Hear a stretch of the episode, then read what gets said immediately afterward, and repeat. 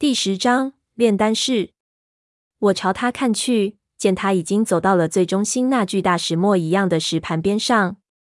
我们也靠过去，就看到那是一只石头的星盘，上面全是罗列齐布的小点，代表着天上的繁星，而每一小点上都是由一颗墨绿色的丑陋小石头表示的。这就是三叔以前给我看的丹药，这里竟然有这么多。这是什么？长生不老药吗？身后传来一个陌生的声音，伴随着一声口哨声。我们回头一看，原来那个拖着带几个火鸡已经尾随我们而来。我立即觉得头大，摇头。这是吃了会立即挂掉的剧毒，绝对不能动这些丹药，剧毒无比。当然不会去吃哥，只是看看不成魔？不成，我道，这里什么都不能碰。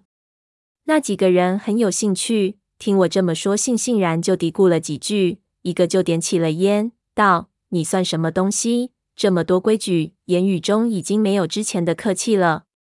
我假装没听见。这时候，四周燃烧着的照明弹逐个熄灭了。胖子又打了两个，抬头看了一下，忽然大呼小叫起来。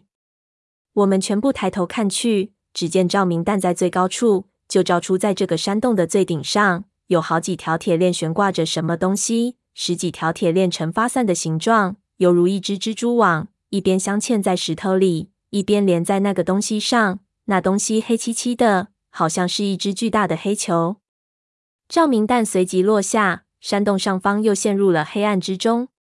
那是什么玩意儿？旁边有人惊讶地自言自语：“这是悬空炉。”文景惊道：“天哪，这个洞肯定就是大风水万山龙母的血眼。”这是炼丹室的最高境界，丹炉的最高境界，丹炉不折的，尽收整条龙脉的精华。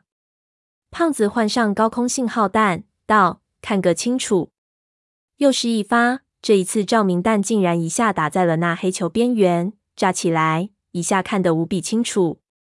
只见上面果然是一只雕花的青铜球状器皿，比这里任何一只青铜器都要大三倍以上。从下面看上去，和那些铁链连在一起，犹如四伏在蜘蛛网中心的巨大狼蛛。文景立即让胖子不要再发射了，说丹炉之内不知道会不会有易燃的东西，等一下引起爆炸，我们等于被轰炸机轰炸，这里的人一个也别想活。胖子叹气道：“可惜没法上去看看，不然也许长生不老药就在上面。咱们吃个一打，也直接上月亮上去。”不知道嫦娥最近混得怎么样？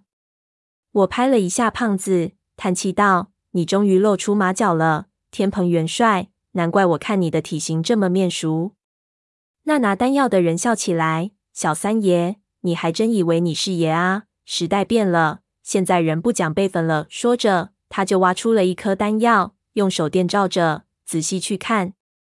我身边闷油瓶的脸色却变了，我听到他轻声叫了一声。完了！话音未落，那石盘忽然失去了平衡，朝一边歪了一下。接着，四周一片寂静。那几个人也吓了一跳，所有人都不敢动了，全部定在了那里，等待着事态的变化。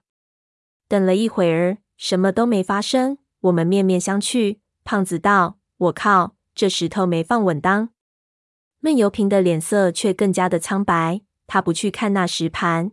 而是把目光投向了四周的玉俑，接着我们就清晰地听到玉俑之中哗哗几声，立即循声看去，发现一具玉俑身上的俑片竟然散了开来，似乎是一下子玉俑穿着的金丝被抽离了，俑片立刻没了形状，散落下来，露出了里面的古尸。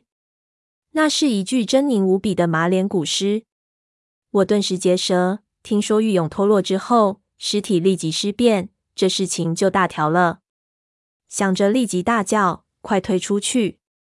还没说完，就听到洞口处一连串机关锁动的声音。来时的石头门闸已经落下，封住了我们的去路。